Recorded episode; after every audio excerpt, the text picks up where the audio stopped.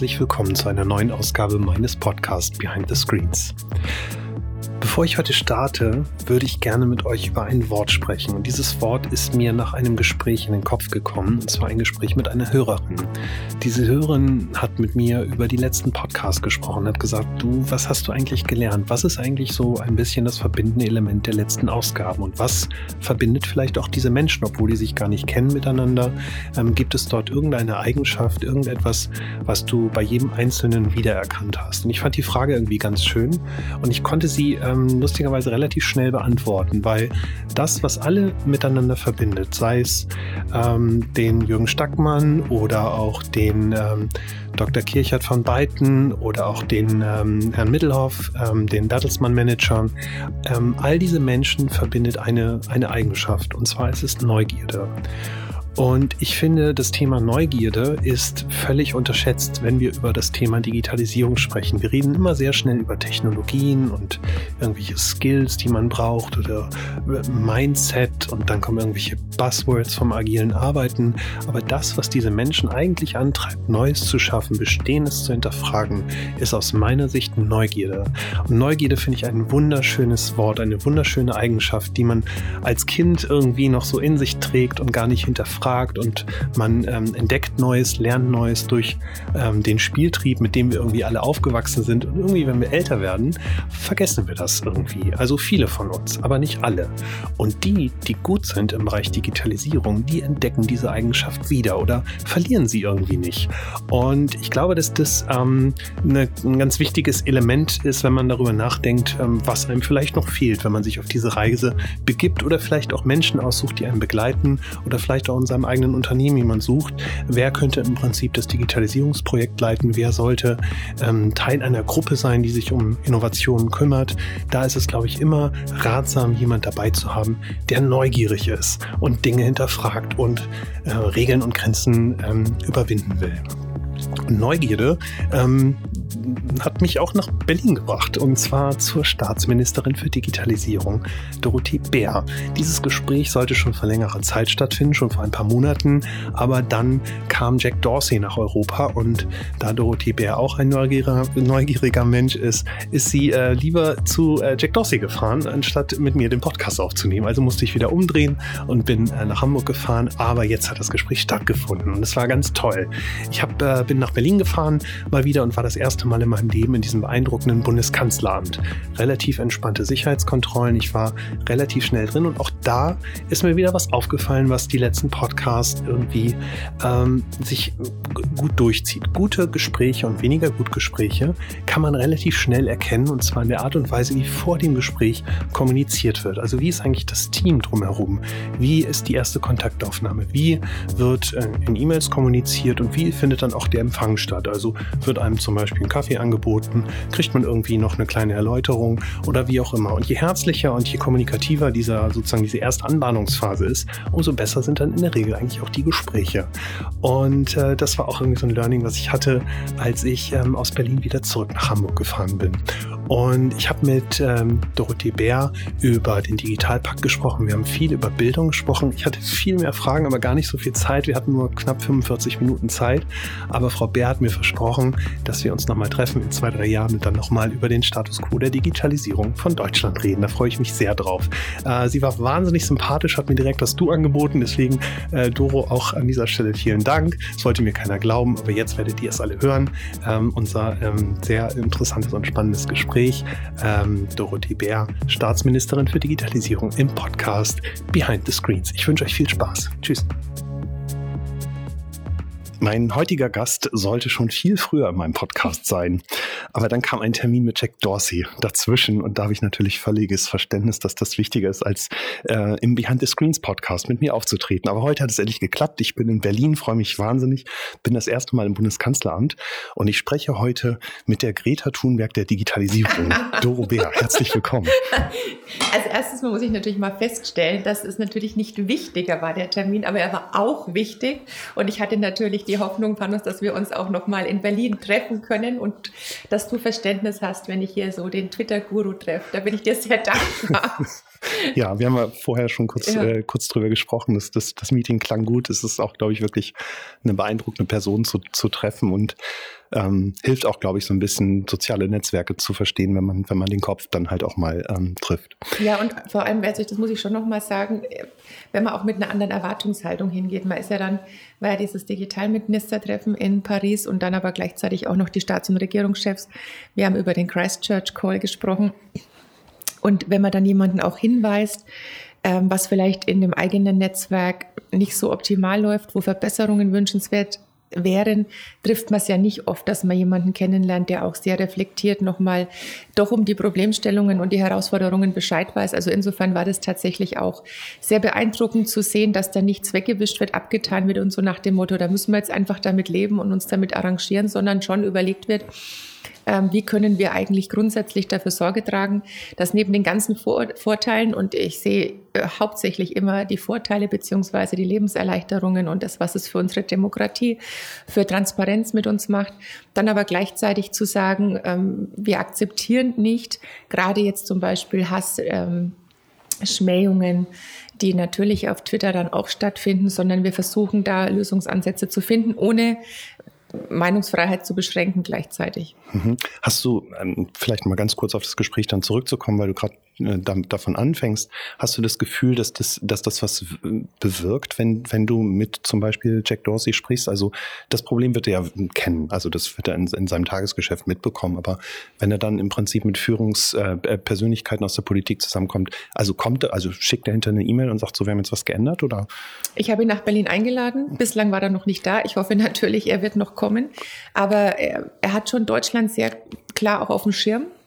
Und wie gesagt, ähm, wie du sagst, ja klar, ist das für ihn nichts Neues, das äh, fährt er ähm, überall, aber das macht natürlich was mit einem. Das geht uns ja auch so, wenn ich in meinem Wahlkreis von einer Person auf eine Herausforderung angesprochen werde, okay.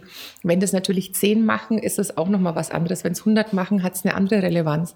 Und das Gleiche ist natürlich bei ihm auch. Wenn er in jedem Land, in dem er unterwegs ist, mit den gleichen Herausforderungen konfrontiert wird, macht man sich natürlich anders Gedanken, als wenn das nicht der Fall ist. Also ich werde es sicherlich nicht so sein, dass ich sage, oh Gott, das Gespräch mit ihm hat jetzt alles verändert. Selbstverständlich nicht. Aber ich denke schon, dass das immer Puzzlestücke auch sind und wenn dann die Möglichkeit besteht, dann nochmal nachzuhalten, es dann auch vielleicht nochmal länger besprechen zu können, ähm, dann wird es immer irgendwie, auch wenn es ähm, erstmal nur ein Anstoß ist, sicherlich was bewirken können. Mhm. Wie ist das denn bei dir persönlich? Du bist ja auf Twitter auch relativ doll unter Feuer und auch unter den in den anderen ähm, Netzwerken. Ich habe äh, hab in so einen schönen Ausschnitt in einem Podcast irgendwo gehört von dir, dass du gesagt, der Shitstorm ist immer eingepreist. ähm, ist äh, beeinflusst dich das in, in der in sozusagen in der Einschätzung von von von Meinung vielleicht auch die abweichend ist von dem was die was die Partei hm. vorgibt? Also das ist ja auch ein Trugschluss. Die Partei gibt ja überhaupt nichts vor. Naja, aber es gibt sozusagen eine, eine Richtung oder eine Linie. Kommt drauf an, bei welchem Thema. Also ich ähm, nehme jetzt für mich nach vielen, vielen Jahren in der Partei schon auch, ähm, erhebe den Anspruch zumindest dann auch bestimmte Linien mit vorzugeben beziehungsweise mitzugestalten, gerade bei meinen Themen. Das ist natürlich was anderes, wenn man erst anfängt und neu dabei ist, aber ich bin heuer oder ich werde jetzt heuer für 25-jährige Mitgliedschaft geehrt. Also gehöre natürlich schon zu den Dinosauriern in meiner Partei. Und bei dem Thema sowieso, also ja, natürlich, es gibt Grundsatzprogramme, es gibt Parteitagsbeschlüsse. Das heißt aber nicht, dass man sein Hirn an der Garderobe abgibt. Und äh, ich kenne niemanden, der zu 100 Prozent immer mit der eigenen Partei auf einer Linie ist.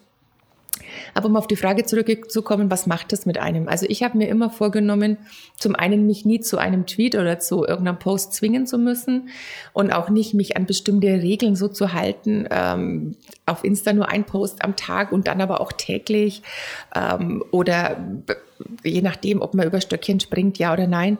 Aber ich habe mir immer vorgenommen, jetzt auch ohne Schere im Kopf immer irgendwie Inhalte loszulassen.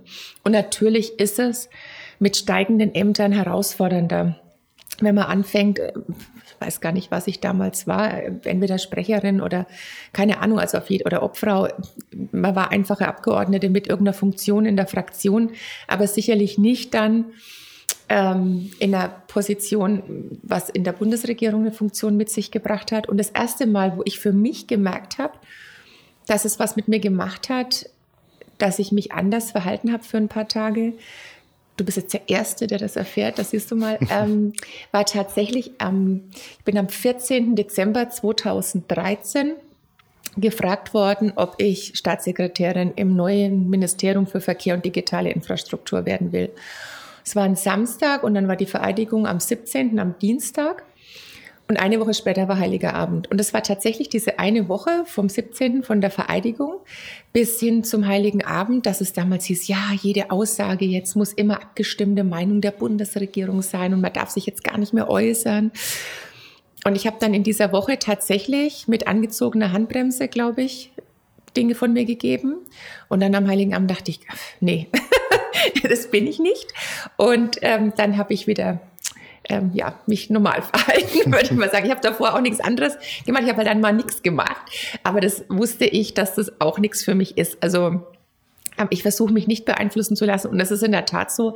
Das erlebt man ja manchmal. Ich habe das deswegen auch gesagt mit dem eingepreisten Shitstorm, weil ich mich da fürchterlich in die Haare bekommen habe mit einer Lokaljournalistin von der Zeitung die dann, als ich mal was gegen die Bahn getwittert habe, ähm, da einen, eine ganze Seite einen Artikel geschrieben hat, so hätte sie wissen müssen, sie war mal im Verkehrsministerium, dass dann Leute negativ darauf reagieren. Ich wusste natürlich in dem Moment, als ich das geschrieben habe, dass es danach losgeht. Bin nicht bescheuert, natürlich weiß man das. Und ich wusste jedes ein, es war mir in dem Fall wirklich egal. Was ich jetzt nicht machen würde, ähm, dass ich in den Flieger einsteigen würde, irgendwas mit ähm, irgendwas Shitstorm-Verdächtiges schreiben würde und dann mein Handy zwölf Stunden ausmache mhm. und nicht reagieren kann. Das würde ich nicht machen. Ja, also wenn, dann muss ich, ich muss auch Lust dazu haben, mich damit auseinanderzusetzen. Das heißt, du betreibst die Kanäle allein oder mhm. hast du Alles ein bisschen, selber. also nee. und da wird auch nichts gepostet von irgendeinem Team nee. rundherum. Okay. Nee. Beeindruckend. Ja, naja, das ist auch gaga, ne? Weil wenn ich merke das natürlich, gestern zum Beispiel war ein total vollgestopfter Tag und ich hatte dann Schulklassen da und ich habe immer gern Schulklassen da.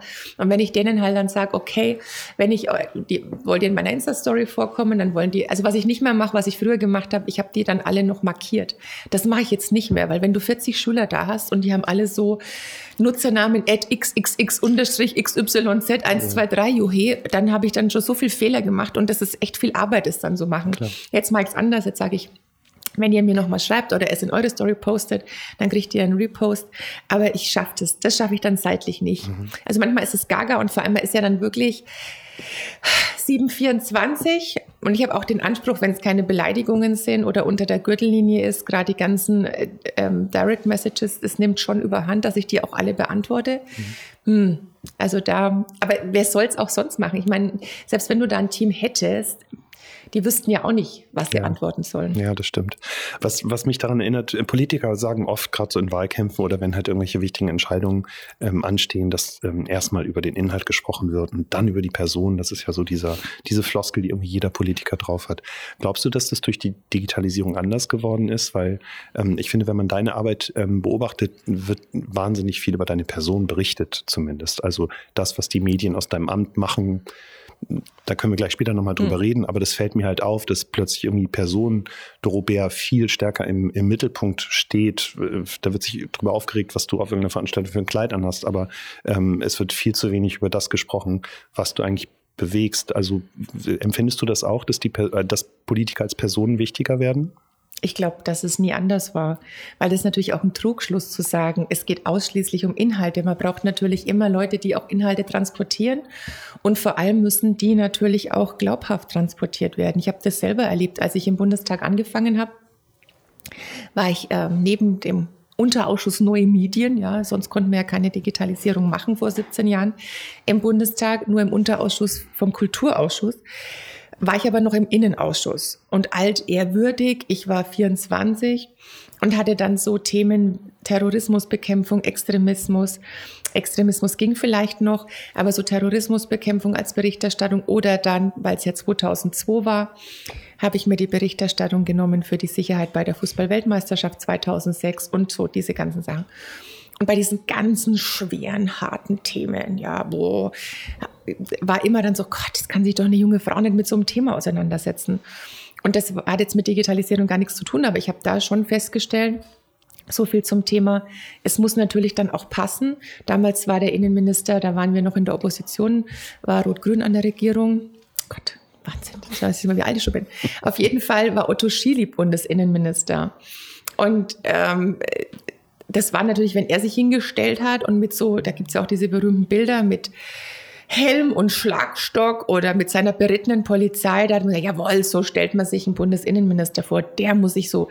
Und deswegen, ich erwähne es deswegen, weil natürlich auch jetzt bei den Inhalten, das ist doch immer klar, dass es was anderes ist, ob das glaubwürdig ist, ob das vertreten wird oder eben nicht. Natürlich müssen die Menschen auch einer Person das Thema abnehmen, sonst wird es nichts.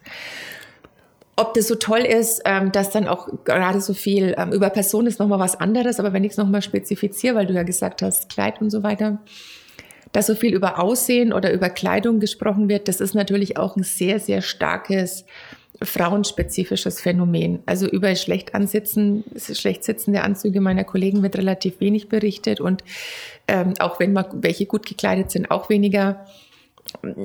Da kann man sich drüber streiten. Ja, ich denke mir dann manchmal, mein Gott, dann haben sie keine anderen Themen. Ich bin da relativ entspannt, weil ich auch für mich irgendwann mal entschieden habe, dass ich das nicht ändere, dass ich jetzt nichts, was meine Privatentscheidung ist, und es ist meine private Entscheidung, was ich früh ansehe, worin ich mich wohlfühle, die von der Politik abhängig zu machen, mache ich halt einfach nicht, dann würde ich mich auch verkleidet fühlen. Ich bin da relativ entspannt, mich stört's nicht so wahnsinnig, hm. sage ich dir ganz offen. Wenn wir über Person und Kompetenz sprechen, was, was mir ein oder auffällt, wenn es im Prinzip Führungswechsel gibt, wenn neue, neue Personen neue Ämter übernehmen, ist es teilweise irgendwie merkwürdig. Da kommt eine Person, die ist dann plötzlich irgendwie für Verteidigung zuständig, und die war vorher aber für was ganz anderes zuständig. Ähm, wie, wie wichtig ist eigentlich das Thema Kompetenz? Und ich frage das insbesondere auf das Digitale. Ich habe mir deinen Lebenslauf angeguckt und du bist ja auch relativ offen und gehst mit dem Thema halt um und findet viel darüber, dass du ähm, äh, gerne Computerspiele spielst und dass es irgendwie deine Leidenschaft ist, auch in Bezug auf deine Kinder. Du bist wahnsinnig äh, gut und aktiv im Social Media, aber du hast jetzt keinen technischen Track Record oder bist jetzt nicht der Erfinder irgendeines digitalen Geschäftsmodells. Leider man sagte, nicht. Ja. ich arbeite noch dran. Ist das, ähm, ich hätte ähm, zumindest schon eine Idee, wenn ich mich selbstständig machen würde. Okay, also von daher, okay. Geschäftsmodell würde laufen. Vielleicht hört der Herr Thelen ja zu. ähm, also die Frage ist, ist es, ähm, ist, ist Politik können wichtiger als digital können oder auch, also ich würde es jetzt nicht nur auf digital beziehen, sondern sozusagen das Fachspezifische. Also bist du erfolgreicher, wenn du diesen Apparat hier in Berlin im Griff hast? Oder musst du die disruptive Wahnsinnsidee haben, um Deutschland nach vorne zu bringen? Also wenn man es jetzt mal grundsätzlich auf die Politik bezieht, finde ich es schon wichtig, dass man Politik versteht und ähm, dass man auch ein Haus führen kann zum Beispiel. Das hört sich ja immer alles so trivial an, aber man hat ja auch eine Verantwortung für sehr, sehr viele Mitarbeiter. Man hat eine Verantwortung natürlich für Themen, man hat eine Verantwortung dann auch in einem Zusammenspiel, egal in welchem Ressort, ähm, zwischen Bundestag, Bundesrat, also auch zwischen den Bundesländern und, und, und. Und dann natürlich auch nochmal dieses Zusammenspiel oder Wechselspiel zwischen Legislative und Exekutive. Das heißt auch natürlich eine sehr enge Anbindung auch ans Parlament.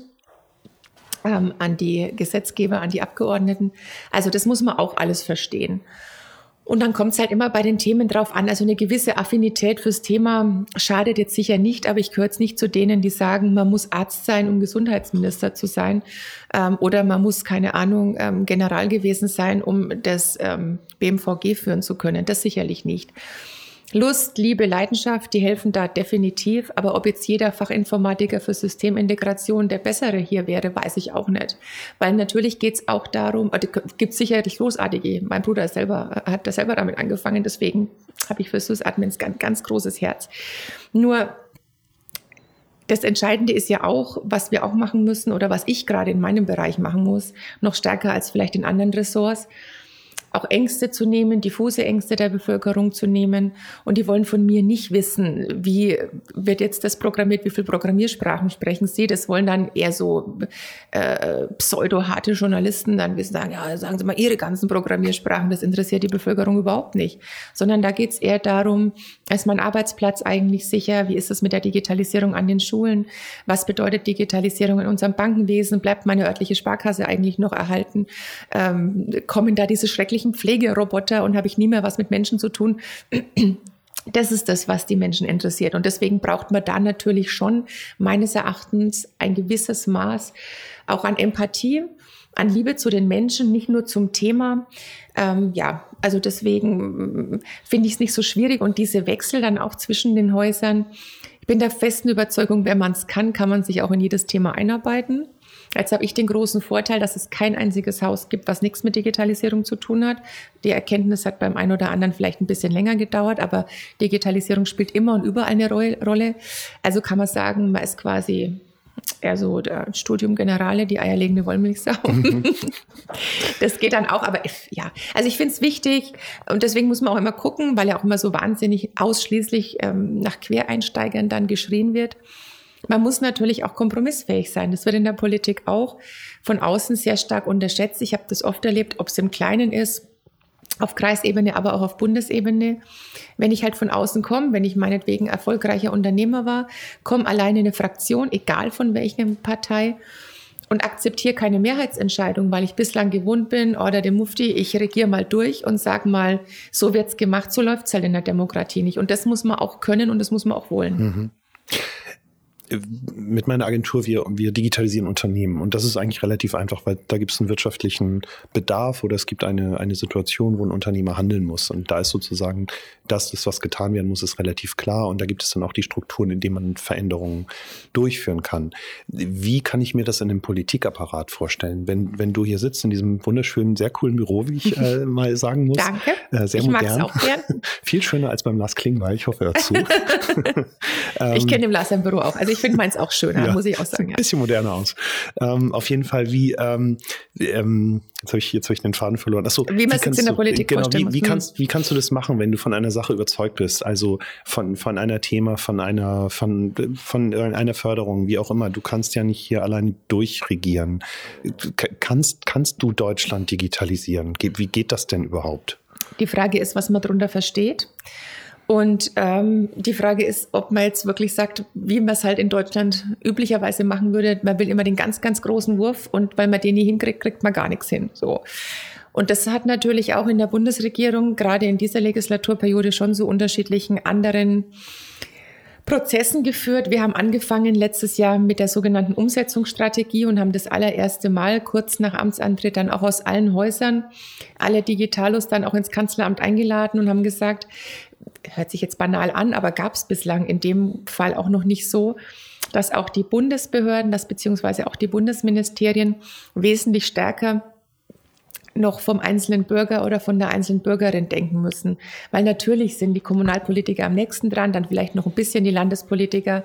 Aber jemand, der in einem Ministerium arbeitet, hat nicht jeden Tag ähm, die 50-jährige Hausfrau aus Schwaben im Hinterkopf oder den 70-jährigen Rentner aus Hamburg, sondern es werden halt dann auch Gesetzesvorlagen gemacht und ähm, so diese einzelnen Use Cases stehen da auch nicht so im Mittelpunkt. Und wir hatten da, und was auch noch dazu kommt, wir haben es dadurch auch geschafft, dass auch mal in den Ressorts, jetzt nicht nur auf Ministerebene, Staatssekretärsebene oder vielleicht mal AL, Abteilungsleiterebene, auch die Referenten, die an den Themen dran sind, sich untereinander vernetzen, sich kennenlernen, weil es ja auch ganz viele Themen gibt, wo es auch geteilte Federführungen gibt. Du hast ja heutzutage gar nicht mehr so ein Thema und das ist genau in dem Ressort und kein anderes spricht mit, sondern das ist natürlich auch von der Perspektive her viel durchlässiger, müsste meines Erachtens sogar noch durchlässiger sein.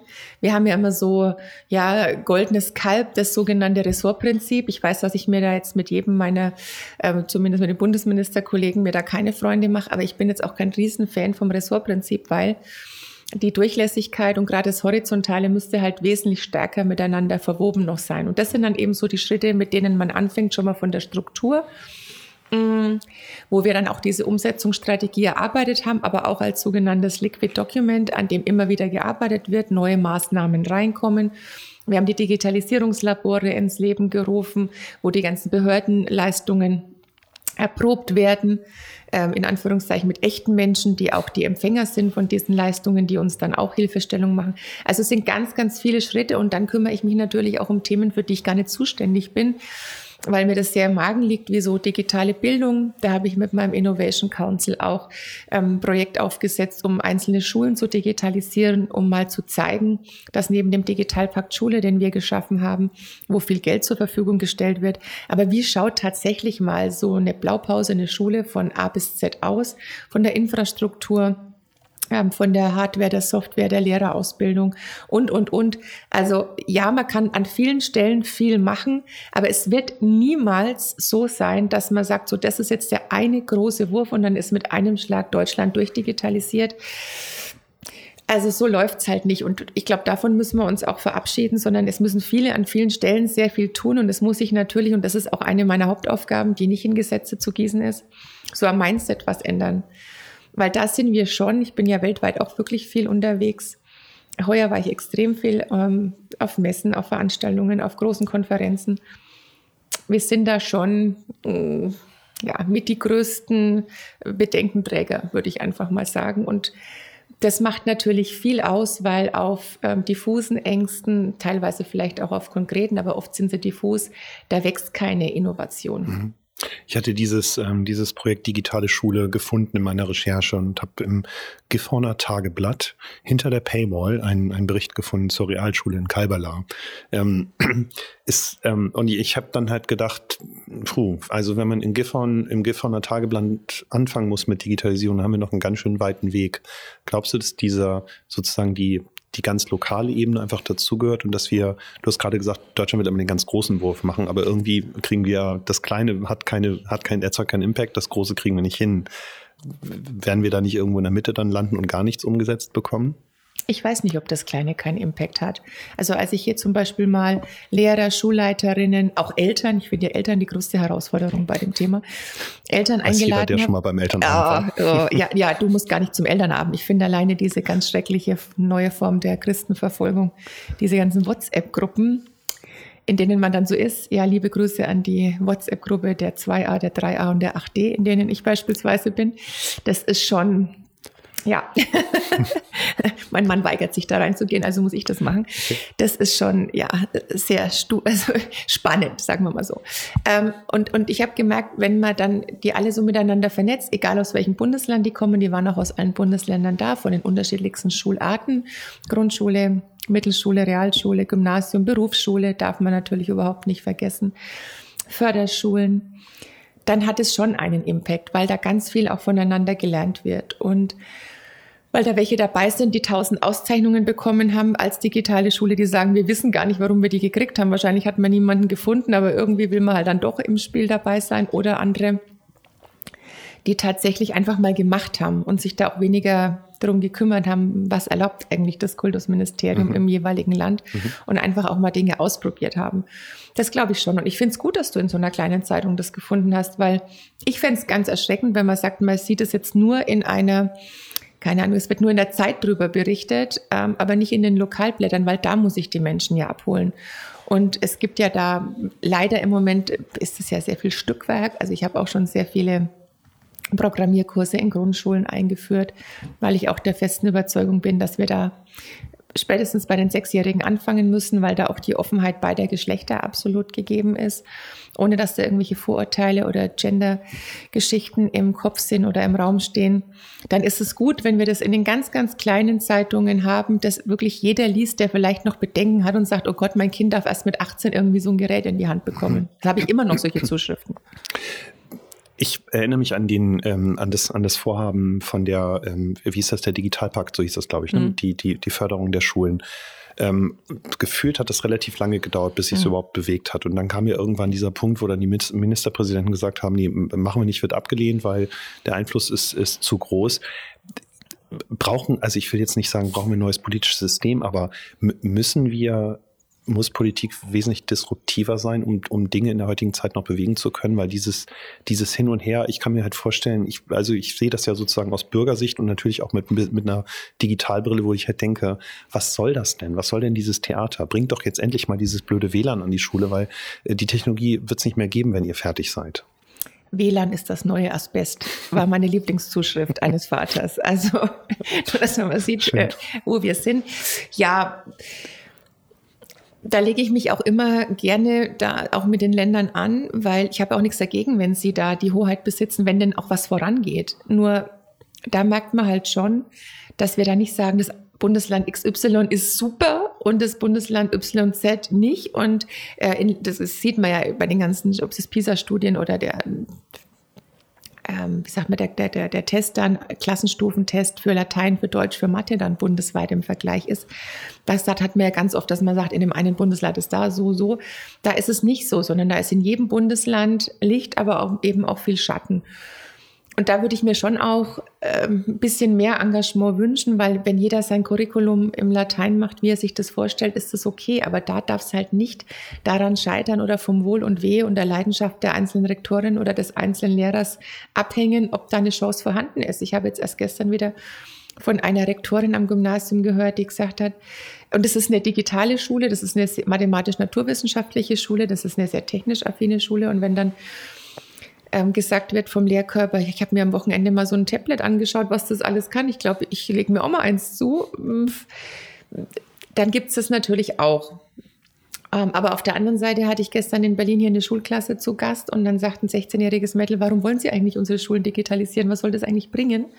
Dass wir auf allen Ebenen und mit allen, die auch in so einer Schulfamilie sind, wirklich oft noch einen langen Weg vor uns haben. Und ich sehe es ja eben nicht nur aus der politischen Brille, sondern wenn man Mutter von drei schulpflichtigen Kindern ist, weiß man halt auch jeweils, wo da der Stand ist und wo da mm, noch sehr viel Luft nach oben ist. Brauchen wir vielleicht eine verordnete Digitalisierung? Muss mehr Druck reinkommen? Muss es vielleicht, weiß ich nicht, steuerliche Anreize geben, wenn ich mich digital verhalte, ähm, was immer das jetzt auch bedeutet? Also ähm, Verbote oder, oder Gebote sind eine Sache, aber ähm, ich, ich kann mich an ein Gespräch erinnern mit einem, Arbeitskollegen, der sagte, der hatte einen Elternabend, einer dieser Elternabende, wo dann die Lehrerin halt sagte, dass sie halt für dieses ganze Digitale auch jetzt nicht so, sie findet das alles nicht so gut. Und da denke ich halt, oh Gott, diese Menschen erziehen die nächste Generation, die, die all das äh, können äh, muss, was unsere Zukunft ausmacht. Das, also da muss doch mehr Druck rein von irgendwo. Es, wie du sagst, es gibt ja unterschiedliche Ansätze, entweder so Belohnung oder Bestrafung oder Leben durch Beispiele. Ich hatte jetzt auch bei uns ist an der Grundschule auch eine Rektorin, die hat zwei Lehrer ausgebildet und hat gesagt, naja, dann wird irgendwann der Druck entstehen, dass die Eltern sagen, die Kinder sollen nur noch in die Klasse gehen. Dann hat sie die Hoffnung, dass es sich aufs Lehrerkollegium überträgt und alle sagen, oh, zu uns will keiner mehr, wobei man sich ja auch nicht aussuchen kann. Aber zu denen will jeder. Wir gesagt, ja, das ist ein super Ansatz. Auch so sollte man ja auch als Eltern, ja, so als Vorbild vorleben. Der dauert halt nur wahnsinnig lang. Und deswegen gibt es da in der Zwischenzeit ja auch Übergangslösungen. Man kann sich mit externen behelfen. Wir müssen vielleicht auch mal davon wegkommen, ob man wirklich ähm, Staatsbeamter sein muss, um in dem Bereich dann auch ähm, ein guter Lehrender zu sein, ja oder nein. Also Ansätze und Möglichkeiten gäbe es genug, aber das ist halt immer eine Frage des Willens. Und die, die es wollen, kriegen es immer. Die setzen sich dann drüber hinweg. Ich gehöre schon manchmal, nicht immer, kommt vielleicht der nächste Shitstorm, ähm, schon zu denjenigen, die sagen, ja, manchmal muss man die Leute auch zu ihrem Glück zwingen. Mir wäre es lieber, man würde nicht aus der Not raus handeln müssen, wenn man sagt, ja, jetzt ist eh schon wurscht, jetzt haben wir nichts mehr zu verlieren.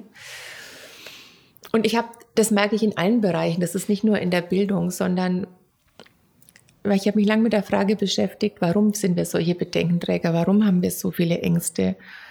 Und ich glaube, das liegt auch daran, dass wir auch viel zu verlieren haben wenn man sich mal die Generationen vorher anschaut, auch gerade nach dem Zweiten Weltkrieg, wo das Land aufgebaut werden musste, äh, wo auch ein Streben da war, dass es den Menschen wieder besser geht, wo es auch die Sprüche gab, in jeder Familie sicherlich, sicherlich auch bei deinen Großeltern und Urgroßeltern, dass dieser unbedingte Wunsch da war, unseren Kindern soll es mal besser gehen als uns.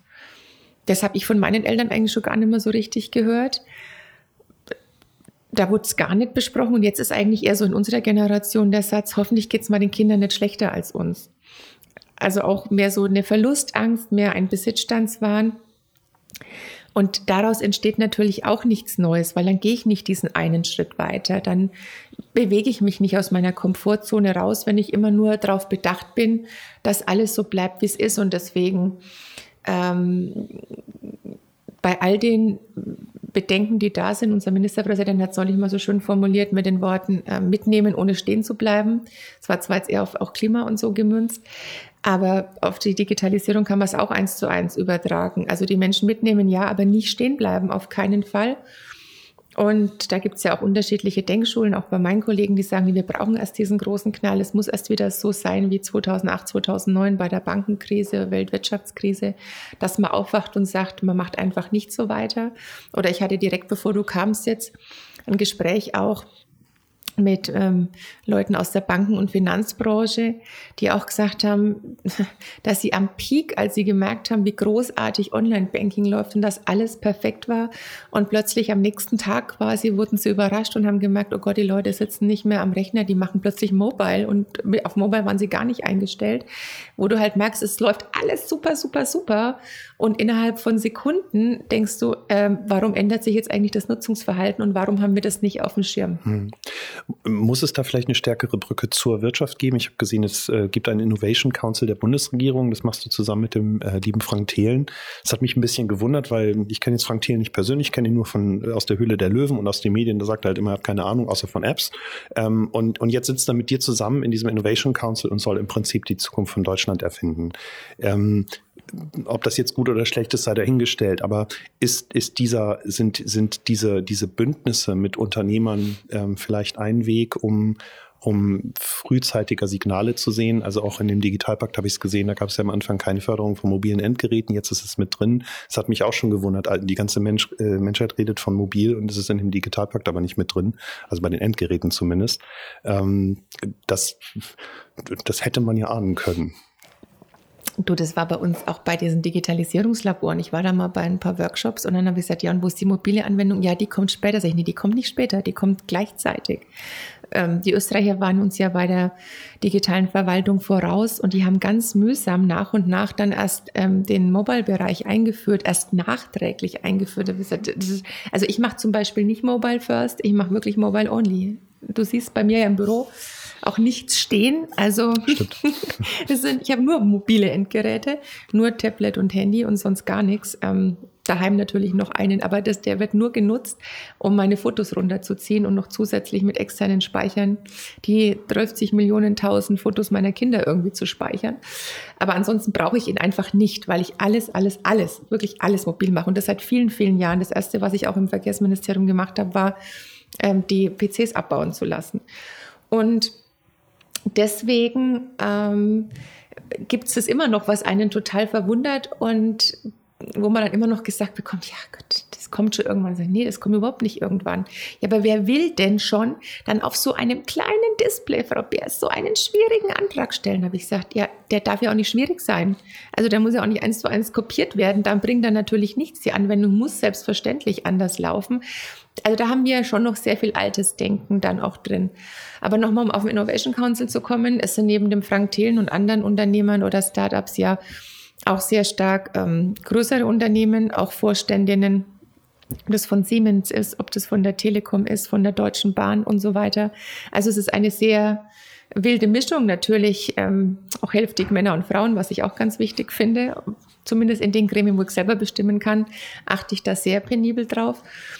Und da geht es eben jetzt nicht nur um die Erfindung Deutschlands, sondern eben auch solche unterschiedlichen Projekte wie wir haben jetzt ähm, ähm, E-Ident nochmal als großes Thema gehabt, den ganzen Bildungsbereich nochmal als großes Thema und kleinere Geschichten.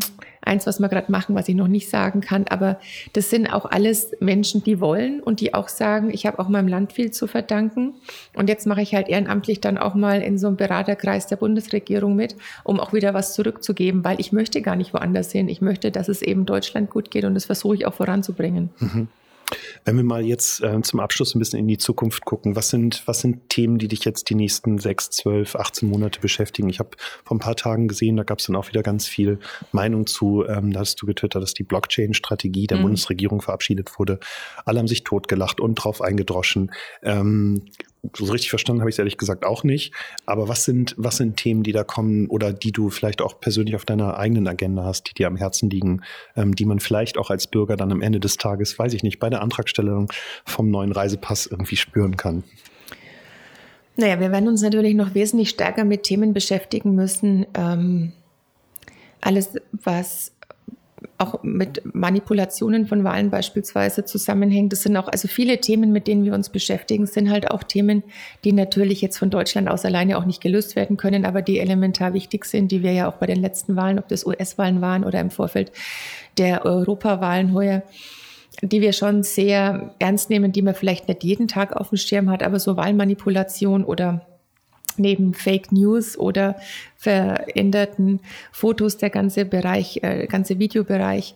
Ähm, das sind schon Dinge, wo sehr stark auch ähm, sich mit beschäftigt wird, dran gearbeitet wird. Dann übergreifend, was ich eingangs schon mal erwähnt habe, was den Hass im Netz betrifft und gerade nach dem Attentat in Christchurch in Neuseeland eben auch nochmal der Zusammenschluss unterschiedlicher Staaten weltweit auf Initiative Neuseelands, aber sehr stark ähm, unterstützt von der Bundeskanzlerin gemeinsam mit Macron zu überlegen, wie wir dann auch mit den Plattformen es hinbekommen, dass auch unmittelbar dann von den Plattformen solche Videos runtergenommen werden. Also das sind schon Herausforderungen, die man eben früher so noch nicht hatte. Jetzt von den einzelnen Gebieten, das was natürlich spannend ist, sage ich jetzt nicht nur, weil ich im Verkehrsministerium war, natürlich alles, was mit Mobilität zu tun hat, neue Formen der Mobilität. Bildung haben wir schon sehr ausführlich gesprochen, aber das Aller, Allerspannendste, was natürlich für die Bevölkerung am interessantesten ist, ist alles, was mit Medizin zu tun hat, mit Gesundheit zu tun hat, mit Pflege zu tun hat. So längeres selbstbestimmtes Leben in den eigenen vier Räumen, alles dann im Bereich Sensorik, Pflegeroboter habe ich angesprochen, was extrem positiv ist, was aber vom Wort her total kaputt ist in Deutschland, wo jeder irgendwelche diffusen Ängste hat. Ich will nicht, dass so ein Roboter da ist, wenn man mal erklärt, was die eigentlich machen und wofür eigentlich zusätzliche Hilfsmittel auch gerade für die Pflegenden da sind, ähm, kann man diese Ängste dann auch nehmen. Also das ist eigentlich ganz, ganz breit gefächert. Daten spielen eine ganz große Rolle. Datenökonomie, ähm, Diskussion, Datengesetze, ja oder nein. Ähm, da haben wir auch den Digitalrat, den wir bei der Bundeskanzlerin angesetzt haben oder eingesetzt haben, der sich auch stark damit beschäftigt und auch die Bundesregierung da in die Verantwortung nimmt, dass wir da tätig werden. Wir werden jetzt in Kürze den Bericht bekommen von der Datenethikkommission. Der soll in den nächsten Wochen vorgestellt werden. Und das ist auch eine Herausforderung, weil bislang ist in Deutschland sehr viel platt gemacht worden mit ähm, allein mit dem Wort, nur wenn es ausgesprochen wird, Datenschutz. Und jetzt muss man halt schauen, ob auch mit dem Wort, ich kenne zumindest auch einige unserer Universitäten, die vorstellig werden und sagen, macht jetzt bitte nicht das Gleiche, ähm, jetzt mal von den rechtlichen Dingen losgelöst, macht jetzt bitte nicht das Gleiche, nur wenn das Wort Ethik eingeworfen wird, die extrem wichtig ist, ja, aber dass man sagt, ähm, wir legen ganz, ganz andere Maßstäbe an und können in manchen Forschungsbereichen vielleicht nicht weitermachen, die jetzt gar nicht so eingreifend sind. Ich nehme mal ein Beispiel, ähm, ähm, Voice. Also wenn du zum Beispiel durch Spracherkennung erkennen könntest, in wie vielen Minuten oder in welchem Zeitraum ein Schlaganfall bevorsteht ähm, dann kann es nicht sein, dass zum Beispiel unsere Institute, unsere Universitäten in dem Bereich, weil ihnen die universitäre Ethikkommission sagt, da darf nicht weiter dran geforscht werden, dass es nur noch in den USA möglich ist, dass da Forschung stattfindet. Das sind so wirklich ganz, ganz für mich spannende, wichtige Themen, ähm, wo wir da auch mit Nachdruck dran arbeiten. Könntest du dir auch auf Unternehmerseite was vorstellen? Also das frage ich jetzt natürlich ähm, auch in reinem Eigeninteresse. Ähm, mein Alltag sieht oft so aus, dass, dass sich halt Unternehmen, gerade äh, traditionsreiche Unternehmen, unheimlich schwer tun, sich auf diese digitale Reise zu begeben, weil sie Angst haben und Verlustangst. Wir hatten das Thema gerade schon.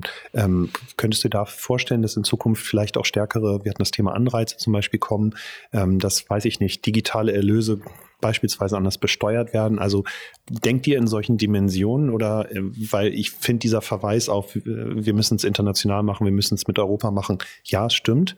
Aber wenn ich ein kleines Unternehmen in Hamburg oder Bremen habe, interessiert mich das ehrlich gesagt nicht so richtig, weil ich muss meine 20 Mitarbeiter bezahlen. Also was, was wird auf dieser Ebene passieren? Aber bei Wirtschaft habe ich das gar nicht gemeint, sondern es ging jetzt eher um so äh, große Fragestellungen, mhm. die einfach nicht nationalstaatlich mit einem Gesetz zu verabschieden sind. Mhm. Bei Unternehmen ist es natürlich nochmal was anderes.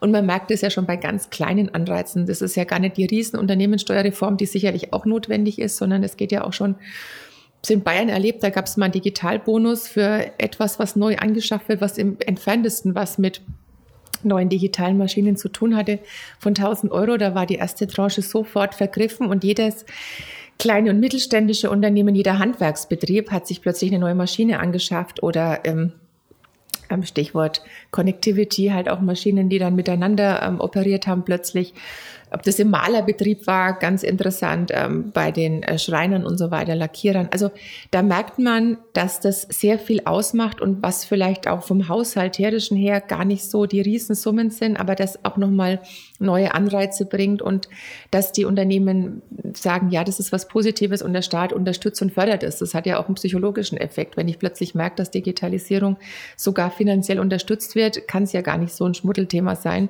wie vielleicht der ein oder andere noch der Meinung ist. Ja, das glaube ich ja. Ähm, wird auch kommen, wird auch selbstverständlich viel diskutiert. Im Moment ist es leider so, dass die Spielräume nicht gerade größer werden. Also muss man sich schon die Frage stellen, wenn man keine Neuverschuldung möchte, wenn man ähm, gleichzeitig aber möchte, dass ähm, Investitionen stattfinden und nicht nur konsumtive Ausgaben den Haushalt belasten, muss da anders gedacht werden. Ich habe auch mal vorgeschlagen, so eine KI über den Bundeshaushalt laufen zu lassen, wenn man halt ihn mit den Parametern füttert, dass ähm, erstmal nur Investitionen stärker berücksichtigt werden. Und dann auch schaut, was da eben da die Zukunftsthemen sind, die aber gleichzeitig auch wieder dafür sorgen, dass vielleicht aufgrund dann von zusätzlichem privaten Engagement oder anderen Ausgaben auch wieder trotz allem mehr Geld im Steuersäckel danach vorhanden ist. Hm. Definitiv. Ja.